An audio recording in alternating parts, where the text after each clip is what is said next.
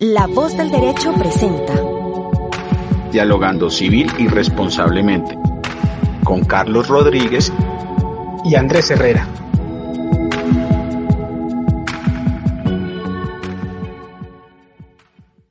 Le damos la bienvenida a todos nuestros oyentes en Dialogando Civil y Responsablemente en La Voz del Derecho en nuestro segundo capítulo de nuestra segunda temporada. Hoy tenemos un tema muy interesante que se trata de compliance y gobierno corporativo de la responsabilidad civil y penal de los funcionarios del sector financiero. Tenemos a un invitado muy importante que nos va a hablar sobre este tema. Eh, antes, que, antes de dar presentación al, doctor, queremos, eh, quiero saludar a Andrés. Andrés, ¿cómo ha estado? Buenos días. Buenos días, Carlos, ¿cómo está? Muy buenos días, doctor Oscar, ¿cómo están? Espero que estén muy bien. Y pues nada, eh, un saludo cordial y extensivo pues a, a todas las personas que están escuchando el programa y espero que sea de beneficio para todos como siempre. Andrés, muchas gracias. Eh, Andrés, vamos a hacer la presentación del doctor Oscar Andrés Pinzón Campos, el perfil académico y profesional. Él es abogado de la Universidad Católica de Colombia, especialista en Derecho Constitucional y Administrativo de la misma Casa de Estudios, candidato al título de Magíster en Derecho Penal, tiene estudios en Derecho Procesal Penal, asimismo se ha desempeñado como docente en las Universidades Católica de Colombia, Sergio Arboleda y el Consultorio Jurídico de la Universidad de los Andes. Se ha desempeñado como abogado asociado de las firmas Hidrobo y Asociados S.A., eh, fundador de la firma Oscar Andrés Pinzón Legal Advisor y en la actualidad es abogado asociado para asuntos en Derecho Penal Corporativo de la firma Opera Prima Abogados SAS. Doctor Oscar, ¿cómo está? Muy buenos días. Muy buenos días para ustedes, ya para todos también los demás presentes que nos están viendo desde sus casas en este espacio muy importante y muy complacido de poder asistir a La Voz del Derecho. Doctor, perfecto, muchas gracias. Hoy vamos a tocar un tema muy importante. Yo creo que el sector financiero nos, nos, nos nos involucra a todos y, en especialmente a la sociedad. Eh, este, este tipo de programas es para abogados y no abogados. Ese ha sido el énfasis eh, desde el principio con Andrés. Hemos querido mostrar una cara diferente al tema del derecho y darle a entender estos temas eh, jurídicos más fácil a la gente para que los entienda. Doctor, queremos saber su, su punto de vista sobre este tema tan importante, la responsabilidad civil y penal de los funcionarios del sector financiero. ¿Cómo lo ve en actualidad? si se aplican las normas vigentes, qué ha sucedido y qué regulaciones pues se han a medida del tiempo? Bueno, en materia de responsabilidad penal de los administradores de los asuntos financieros, pues en la actualidad se han generado pues bastantes cambios que tiene que ver con los modelos de compliance. Digamos que en materia penal, en nuestro país todavía no se ha aplicado un régimen de responsabilidad de las personas jurídicas. Colombia lo que tiene son sistemas de prevención aplicados a riesgos de carácter administrativo o sanciones de carácter administrativo que pueden tener repercusiones en tipologías de carácter penal ordinarias, como la estafa, eh, delitos ordinarios de patrimonio económico o que vulneran el bien jurídico del patrimonio económico, como lo son la estafa, la administración desleal, la corrupción privada, hasta se puede hablar hoy en día de falsedad en documento o la falsedad documental, hasta en eh, tipologías, obviamente, que no necesariamente tienen que ver con el ámbito penal, sino que tienen que ver con procesos administrativos sancionadores ante la Superintendencia de Sociedades. Perfecto. Doctor, eh, yo quisiera saber, y, esto es algo muy importante pues para todas las personas que, que tenemos cuentas, que tenemos algún tipo de relación con, con el sector financiero, ¿usted qué cree que qué criterios se deben adoptar en el, sector financiero para evitar fraudes? Yo sé que es una, una pregunta un poco complicada porque pues sabemos que, que, que las estafas y todo este tema es muy complicado muchas veces adelantarse y mirar cómo se puede evitar, pero usted qué cree y qué políticas deben hacer, eh, eh, tener el sector financiero para disminuir un poco el tema de, de los fraudes financieros? Bueno, cuando hablamos de un fraude financiero, básicamente lo que tenemos es que definir varios elementos que tengan que ver con la estructuración de un posible programa de compliance. Entonces, yo qué tengo que hacer? Tengo que hacer una definición y comunicación de lo que son los valores empresariales. Tengo que hacer un análisis de riesgos y fundamentación de la responsabilidad a niveles jerárquicos. ¿Para qué? Para prevenir la causación del delito o en su defecto, aparte de que estoy preveniendo, ya sea o un fraude corporativo o un ilícito. ¿Y ello qué implica? Que en materia penal lo que sucede es que el empresario o quien posea un carácter directivo al interior de una organización empresarial posee en sí una posición de garantía. Esto que yo puedo estar diciendo, pues es algo establece en lo que son las causales de la posición de garantía. ¿Por qué? Porque las posiciones de garante se aplican para delitos contra la vida e integridad personal, se aplican para delitos contra la libertad, integridad y formación sexual, pero no para delitos contra el patrimonio económico, no para delitos que están en el ámbito del orden económico y social, no para delitos en el sector financiero. Entonces, ¿esto qué ocurre? En materia penal, pues se genera un para, una paradoja o pues una situación bastante contradictoria entre lo que es la estructuración de una posición de garante y la posible responsabilidad penal que pueda tener el administrador o quien posee o ostente el cargo directivo en una empresa. Carlos, eh, doctor Oscar, eh, pues usted acaba de tocar algo, un punto muy, muy importante y es el tema de la posición de garante por parte de los administradores y de los socios. Eso es algo que, digamos, en materia civil, em, pues digamos que la definición de administrador se entiende como aquella persona que es el representante legal o es el liquidador o es el miembro de una junta o de un consejo administrativo, ¿sí? Y que dentro de los estatutos se le encarguen esas funciones, ¿sí? Eso hablándolo desde el, desde el régimen societario y, y un poco del derecho privado yo quisiera hacerle una pregunta al doctor Oscar y es la, siguiente. Teniendo en cuenta, pues, eh, esas funciones que tienen los administradores y, pues, en materia del Código de Comercio y otras disposiciones legales como la Ley 225 del 95, 222 del 95, perdón, establecen que cuando hay extralimitación de las funciones de estos, de estos administradores o cuando hay un incumplimiento a los estatutos o al contrato que, tenga ese objeto social de la, de la sociedad, pues es claro esa responsabilidad, ¿sí? Esa responsabilidad civil que se genera. La pregunta es, eh, cuando se genera esta clase de incumplimientos, eh, ¿quién penalmente podría entrar a responder en caso tal de que se cometa un delito?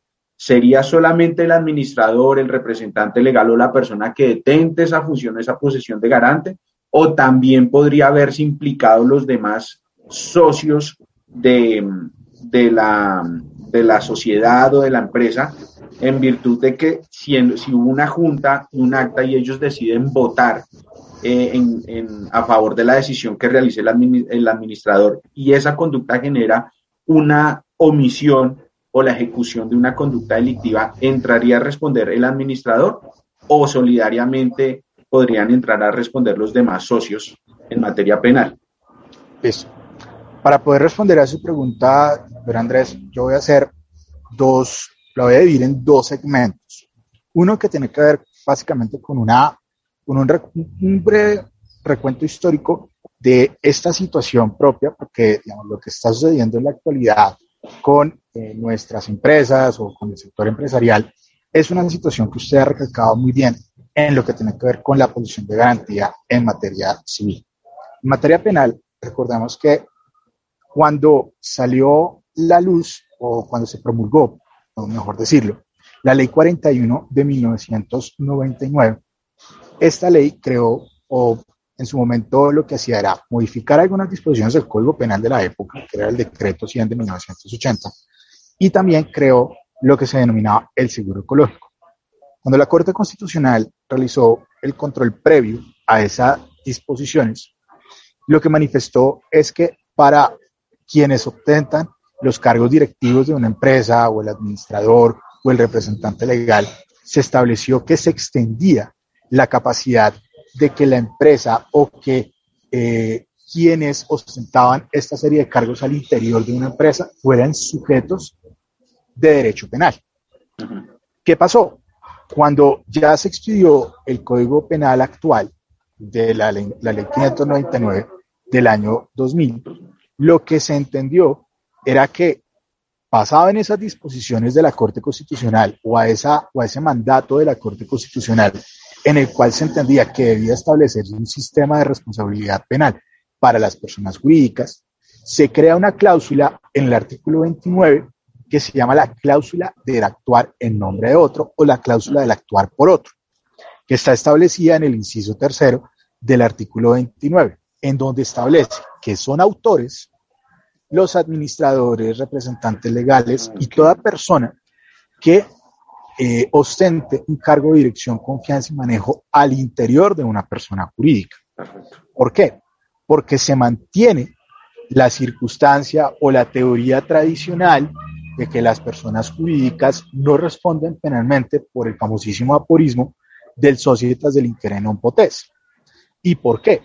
Porque lo que se ha entendido de forma tradicional, que ya lo han venido cambiando bastante las, diferentes legislaciones, Chile eh, ha establecido su sistema de responsabilidad penal de las personas jurídicas. España, creo que es de los mejores modelos que ha establecido este sistema de responsabilidad, es que las personas jurídicas tienen capacidad de acción, tienen capacidad de culpabilidad, porque pueden cometer delitos de carácter colectivo a partir de la generación de delitos de carácter colectivo, nuestro Código Penal pues ha entendido a través de los años que se pueden crear delitos de carácter ordinario o que se pueden cometer al interior de las empresas o desde las empresas, delitos ordinarios de carácter patrimonial como la estafa, el hurto, la administración desleal, que es una tipología que se creó con el Estatuto Anticorrupción, la ley 1474 del año 2011, pero también se creó una circunstancia y es que se mantiene la cláusula del actuar en nombre de otro, en donde hay sujetos, uno que el delega y el otro que es el delegatario, que dentro de la teoría del dominio del hecho se constituyen como el intraneus o el extraneus. Y en su defecto, se crean delitos que tienen sujetos activos de carácter cualificado. En el caso, obviamente, de la administración desleal, que es un delito relativamente reciente. Ya tiene alrededor de 10 años de haberse creado, este año cumplió 10 años con el aniversario del Estatuto Anticorrupción. Entonces, ¿qué es lo que sucede? ¿Existe una posición de garante? Por supuesto que existiría una posición de garante, ya sea por acción o por omisión. Lo que sucede es que la posición de garante a nivel de los directivos de una empresa, el Código Penal no lo entiende de esa manera. Lo que entiende el Código Penal colombiano es que existe un criterio, ya sea o de autoría directa o de participación. Es decir, que el representante legal de una empresa puede ser determinador o puede ser autor directo de un delito o de un ilícito que tenga las características de ese comportamiento delictivo. Perfecto, doctor Oscar. Pero entonces, a modo de conclusión, podría establecerse que eh, si bien eh, toda la persona que ostenta ese cargo de administrador y comete, ya sea por conducta o por omisión, eh, un delito listo, entra a responder. pero entonces, a modo de conclusión, podríamos establecer también, doctor Oscar, que si los demás socios fueron partícipes en la votación o en la toma de decisión de la conducta u omisión que genera el delito, también son susceptibles de ser investigados y hasta condenados en un, en un proceso penal o basta simplemente la conducta desplegada por el administrador o la persona que ostente ese cargo dentro de los estatutos de la, de la sociedad. Claro, por supuesto. O sea, es que dependiendo del carácter de sociedad, porque si estamos hablando de una sociedad eh, solidaria, o perdón, una responsabilidad limitada, la responsabilidad obviamente solidaria entre los socios de la empresa. Lo que sucede es que se delimitan roles de ejecución y participación entre cada una de las personas que ejerce el cargo. No es lo mismo el, despliegue o el rol delictivo que pueda ejercer el representante legal al que pueda ejercer el gerente o al que puede ejercer el revisor fiscal de una empresa o hasta el propio administrador de hecho. ¿Sí? Porque lo que hace el Código Penal es que distingue cargos. Por ejemplo, en el delito de administración desleal, se distingue entre el cargo de ser asesor, de ser directivo, de ser administrador de una empresa. Entonces, al delimitar la cualificación del sujeto activo, se distinguen los roles de participación.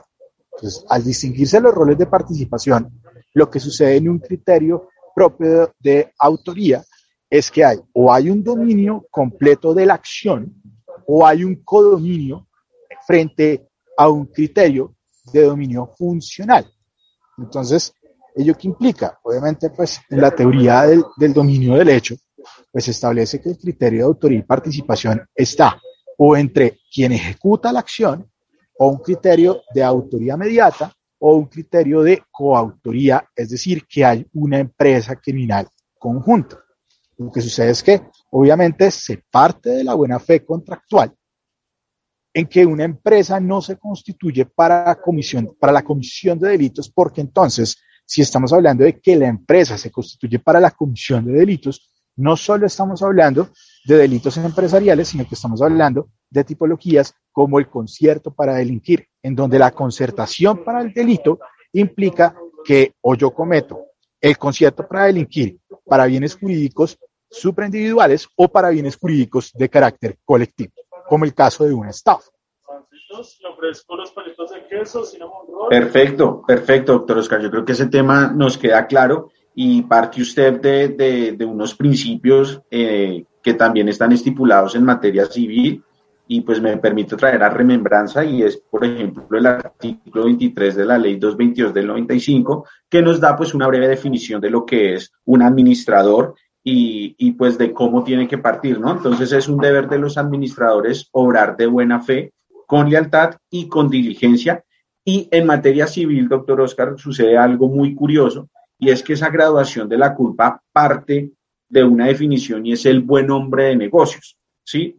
Pero pues vemos que en materia, en materia penal se enfoca más esa graduación o a la hora de imputar un delito va más allá al tema que tiene que ver como con la lex artis, con las normas, con las disposiciones eh, o tipos penales que eh, permiten establecer la prohibición o las conductas que tienen que hacer esta clase de personas o, administradores. Yo creo que ahí eh, hay, una, hay un paralelo entre pues, la responsabilidad civil como tal de un administrador y pues la responsabilidad penal de los mismos. Yo quiero hacerle una pregunta, doctor Oscar, y es, ¿qué pasa cuando dentro de un contrato ya privado, ya sea para que una sociedad eh, haga o despliegue actividades a favor de un tercero con el que contrata o dentro de los mismos estatutos de la sociedad se pactan cláusulas como las exoneraciones de responsabilidad. Le doy un ejemplo. Eh, las cláusulas en las que las empresas pactan eh, una prevención con este tema del SARLAF, en donde dice pues que los, los dineros que ingresen por parte del tercero contratante eh, pues se entenderán que son de buena fe, que no vienen de conductas ilícitas del terrorismo, lavado de activos, etcétera, que son cláusulas que se están pactando en, en el común, en el diario vivir en materia privada, pero que en realidad no se despliega una conducta de prevención por parte de, la, de los contratantes, sino que simplemente se pacta y su ejecución queda en el aire de verificar si esos dineros previenen de buenas fuentes o no lo son.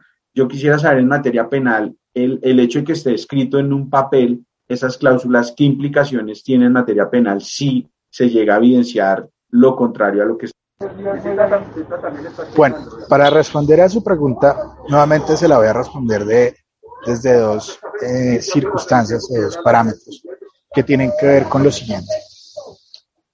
Claramente, la Corte Suprema de Justicia, en su sala de casación penal o en la línea jurisprudencial que se ha seguido frente a esa delgada línea que existe entre la celebración de un negocio civil de carácter lícito o un negocio civil que tenga una causa o un objeto de carácter ilícito y que la celebración de un contrato de carácter ilícito o la celebración de negocios civiles son la fuente media para la causación de un delito de carácter penal. Es decir, el riesgo jurídicamente desaprobado y la relación de causalidad entre ese riesgo jurídicamente desaprobado y el resultado lesivo que se genera en la generación de ese riesgo jurídicamente desaprobado está precisamente en el delito de estafa. Es como si yo creara la figura de un contrato de cesión de derechos litigiosos. Lo que se ha dicho es que en la sesión de contratos de derechos litigiosos, yo lo que estoy es ofertando la cesión del derecho a participar en la compra o, o en la compra de un derecho que se está pactando dentro de un litigio, pero no estoy adquiriendo un bien o una cosa directamente, ya sea mueble o inmueble. Pero en este caso, lo que ocurre es que la posición de garantía se genera en la falsedad que se genera en la causación del error y en el engaño, en el ardid, frente a quien celebra esa sesión de derechos litigiosos y a quien la celebra no sabiendo o sabiendo que, a pesar de que es una obligación de medios, más no de resultados, le genera un perjuicio de carácter patrimonial. Es ahí, para poder responder a su pregunta, en donde eh, dentro de los esquemas de compliance, los más conocidos, obviamente, y en Colombia tenemos estos antecedentes, es el de la debida diligencia, ahorita obviamente con las modificaciones del SAGRILAF y que la Superintendencia de Sociedades le ha dado el máximo plazo o ha ampliado el plazo a las empresas con corte al 31 de diciembre del año 2020 que puedan actualizar el SAGRILAF para la protección contra el terrorismo y el lavado de activos. Pero ¿qué es lo que ocurre? Una cosa es eso y otra cosa es que yo genere una situación de carácter lícito o que sepa que lo que estoy adquiriendo viene de un delito fuente como es el carácter ilícito. Si nos remitimos a delitos como la receptación, la receptación a mi criterio genera o tiene un vicio de inconstitucionalidad porque se presume que cuando se adquiere un bien o un servicio, se debe tener en cuenta o la persona que lo adquiere sabe que lo está adquiriendo o que proviene de un ilícito. Entonces se genera el delito fuente o el delito medio en un delito como la receptación, el cual debería ser tratado como un delito de carácter inconstitucional. Porque si yo sé que estoy adquiriendo un bien, o sea, en el caso que nos sucede el día a día, si una persona sabe que va al centro de Bogotá o, a cualquier ciudad donde sepa que se venden celulares y esos celulares provienen de un hurto, pues obviamente lo que está cometiendo es el delito de receptación porque está adquiriendo un bien y un servicio directamente proveniente de un ilícito. O el abogado que recibe eh, honorarios que provienen de un ilícito. Eso sería un honorario maculado. Entonces no podemos deslindar la licitud de una causa con la causa propia de la ilicitud del actuar delictivo del sujeto agente o el sujeto activo de una conducta. Perfecto, perfecto, doctor Oscar. Eh, Carlos, discúlpeme si me tomo la atribución, solamente tengo una pequeña inquietud y, creo que ya doy por resuelta mis inquietudes frente a este tema. Y es el, la siguiente pregunta, doctor Oscar.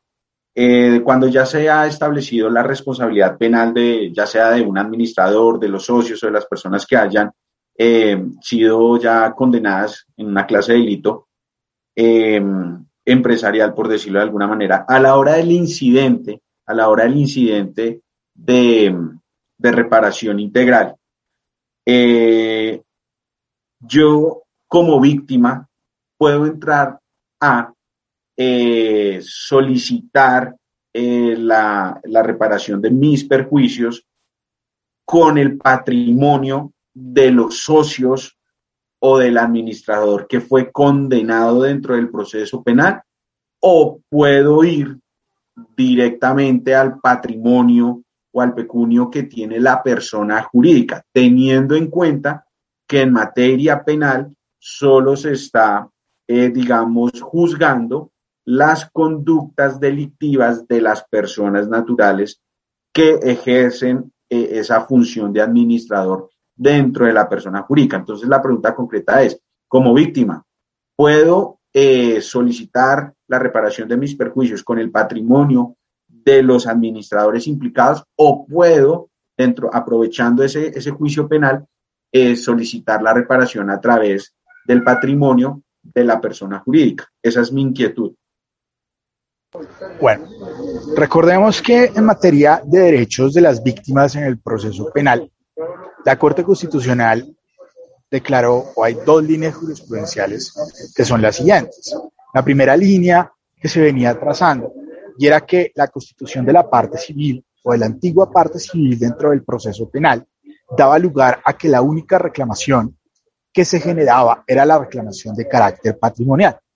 Con la sentencia C228 del año 2002, en una ponencia conjunta de los entonces magistrados Luis Eduardo Montaler y Manuel José Cepeda, recordemos que se extendió los derechos de las víctimas a que no solamente eran patrimoniales y obviamente se le dio alcance a los eh, a lo que conocemos como los derechos de verdad, justicia y reparación.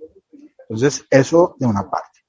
Pero eh, qué bueno que toca usted ese punto, porque precisamente eh, en materia procesal penal, lo que había ocurrido y es que se habían generado figuras como la del artículo 60, o perdón, no recuerdo la norma eh, específica en este momento de la ley 600, pero que da lugar a que se generaba al interior de medidas de carácter cautelar en el proceso penal de la ley 600, la famosísima cancelación de la persona jurídica, de la personería jurídica y el cierre del establecimiento.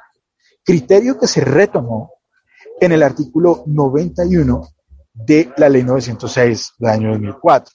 ¿Esto qué quiere decir? Lo que establece la norma es que en etapas como la indagación y hasta antes de la presentación del escrito de acusación, se puede solicitar como una medida de prevención la cancelación de la personería jurídica de eh, la representación legal que está ejerciendo o supuestamente está ejerciendo el delito. Pero esto ha tenido una variación y es que en el año 2016 la Corte Constitucional hizo un análisis de constitucionalidad de la norma y lo que se ha entendido era que si bien es cierto, así como la defensa tiene la posibilidad de la indagación como una etapa de carácter preprocesal, de ejercer los mecanismos correspondientes para el ejercicio de su defensa técnica, la víctima, obviamente respetando el carácter del programa metodológico de la Fiscalía General de la Nación, podía ejercer esas acciones. Lo que en el año 2016 manifestó la Corte Constitucional era que eh, a raíz de eh, esas circunstancias, si era una medida que era mm, un poco coercitiva o digamos que interrumpía la fundamentación del artículo 250 de la Constitución Política de Colombia en el sentido del alcance de la persecución penal de la Fiscalía General de la Nación. En cuanto a que interrumpía el carácter metodológico, entonces que la solicitud de cancelación de personería jurídica se podía hacer posterior a la audiencia de formulación de acusación, perdón, posterior a la audiencia de formulación de imputación y antes de la presentación de la audiencia de formulación de acusación. Eso como primera medida. Pero también existen, obviamente, las medidas cautelares que conocemos como el comiso, si el delito, obviamente estas tipologías eh, en su mayoría son de carácter culposo, obviamente se tiene la afectación de bienes en la utilización del delito de carácter culposo. Ahora, ¿qué es lo que ocurre con el incidente de reparación integral? El incidente de reparación integral en los últimos años es una figura que ha tenido bastantes cambios, ya que la propia Corte Suprema de Justicia lo que ha establecido es que la víctima no puede iniciar simultáneamente una acción civil y no puede iniciar el incidente de reparación integral sino que o establece las acciones civiles derivadas del delito acorde a los lineamientos de la ley penal sustancial, o en su defecto lo que hace es ejercer el incidente de reparación integral. Pero ¿cuándo puede ejercer el incidente de reparación integral? Cuando la sentencia se encuentra debidamente ejecutoriada. Eso quiere decir que pueden pasar varios años en donde un proceso puede tener primera, segunda instancia, inclusive llegar a casación en la Corte Suprema de Justicia y mientras adquieres firmeza, obviamente, pues quien es víctima o perjudicado en un delito de carácter empresarial puede obviamente pues estar perdiendo la posibilidad de ejercer otro tipo de acciones al esperar ejercer el incidente de reparación integral.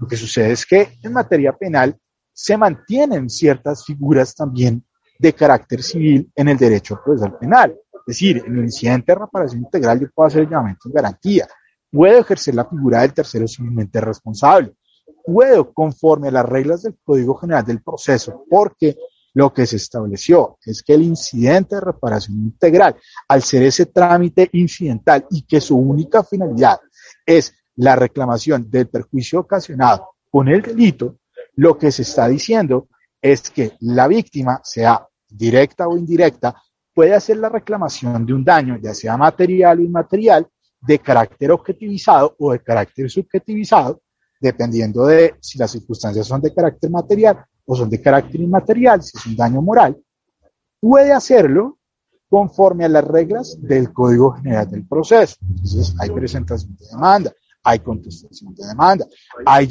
puede haber llamamiento en garantía y también puede ejercer otras acciones como son la suspensión del poder dispositivo dentro de la causación del delito. Perfecto, doctor Oscar. O sea que a modo de conclusión podríamos establecer que eh, dentro del incidente de reparación yo puedo desplegar como apoderado de víctima todas las actuaciones que desplegaría en un proceso ordinario civil. Es decir, si yo puedo atacar directamente a la sociedad en el proceso civil, en el incidente lo podría realizar de conformidad a las disposiciones del Código General del Proceso. ¿Es correcta la apreciación o...? Es correcto. No sé si Carlos tiene alguna inquietud. Sí, yo quería hacerle una pregunta en el tema de, del SARLAF, lo que mencionaba ahorita Andrés, todas las políticas que las compañías eh, aseguradoras, todo el sector financiero ha implementado para evitar el fraude, para evitar que se lave dinero, que se utilice eh, esa fachada de legalidad para hacer pasar dineros por, por legales. ¿Usted cree que actualmente las políticas del sector financiero son fuertes frente a todo lo que ha sucedido y lo digo eh, eh, con base en lo que sucedió con Interbolsa. Eh, estábamos analizando un, un, fallo por parte de la Superintendencia de Sociedades donde Interbolsa inicia acción legal contra Corridori. Sí, pues ustedes saben toda la historia más o menos de, de lo que ha sucedido y le dice que, que, pues que él inició una, una serie de acciones que perjudicaron a, a Interbolsa y eso. Pero más allá de ese ejemplo, eh, me gustaría saber si el Estado, en sus políticas, en su regulación, eh, trabaja de la mano con el sector financiero, ya que estas políticas como SARLAF y todas las que ya conocemos eh, le sirven al sector financiero, pero más allá de, sus políticas como sector financiero, el Estado ejerce algún tipo de injerencia que sí o sí lo debe hacer, pero hasta qué grado el, el Estado puede responder por todos los fraudes que el sector financiero permitió y se derivaron en, en, el perjuicio de las personas que sufrieron pues estos daños. Todo el mundo sabe el tema de Interbolsa, todo el mundo sabe eh, todos los casos que han sucedido, pero básicamente el Estado y el sector financiero deben responder ante, ante estas personas. Eh, bueno, yo se lo voy a tratar de respondérselo de una forma, digamos, tangencial, ya que, digamos que por motivos de la profesión, o el ejercicio de la eh, profesión de abogado, pues tuve la oportunidad de conocer un poco más de cerca el caso Interbolsa, ya que fui pues abogado defensor cuando me desempeñé en la firma de abogados Hidrobo y Asociados. ¿Qué es lo que ocurre? Eh, no podemos tomar única exclusivamente como antecedente de una responsabilidad penal de las empresas un caso como Interbolsa que está sucediendo en el mundo es que eh, la empresa efectivamente puede ser sujeto de imputación. Y al ser sujeto de imputación, lo que ha hecho Colombia es crear procedimientos de carácter administrativo sancionador. Colombia tiene una delgada línea y recientemente eh, pues ha emitido sentencias o las diferentes autoridades judiciales han establecido que no es violatorio del non bis in idem, no, el principio de la doble incriminación, que implica que a nadie se le debe juzgar dos veces por lo mismo. Que se le juzgue vía eh, administrativa, vía disciplinaria, vía penal, vía fiscal, por hechos similares a los cometidos. Jurisdicciones o ordenamientos jurídicos como el de España lo entienden así, que sí vulnera el non bis in Colombia es de los países que considera que no se vulnera el non bis in y por esa razón es que implementa responsabilidades de carácter fiscal, de carácter disciplinario, de carácter penal, de carácter civil, por eh, hechos de carácter similar, porque lo que se entiende es que lo que se castiga no es una responsabilidad de carácter subjetivo, como lo hace eh, el derecho penal, que lo que castiga es la conducta humana, y en eso obviamente las tesis que desfavorecían o que iban en contra de la responsabilidad penal de las empresas era precisamente eso, la incapacidad de tener acción o la incapacidad de eh, culpabilidad de las personas jurídicas. Entonces, que considero que los mecanismos son preventivos totalmente, porque el compliance, o sea, y hay que tenerlo de presente. Cuando yo implemento un protocolo de compliance, compliance no es derecho penal, entendámoslo de esa manera. O sea, cuando yo hablo de compliance en, en Colombia y en cualquier parte del mundo, compliance no es derecho penal. Lo que hace el compliance es generarme una serie de instrumentos a través de los cuales yo puedo prevenir un delito, que es muy distinto a decir que compliance implica eh, una situación de carácter penal. Lo que estoy haciendo con compliance es prevenir un riesgo de carácter normativo que puede incluir, obviamente, o un fraude de carácter corporativo o un riesgo o una conducta de carácter típica, antijurídica y culpable, como dice en el derecho penal.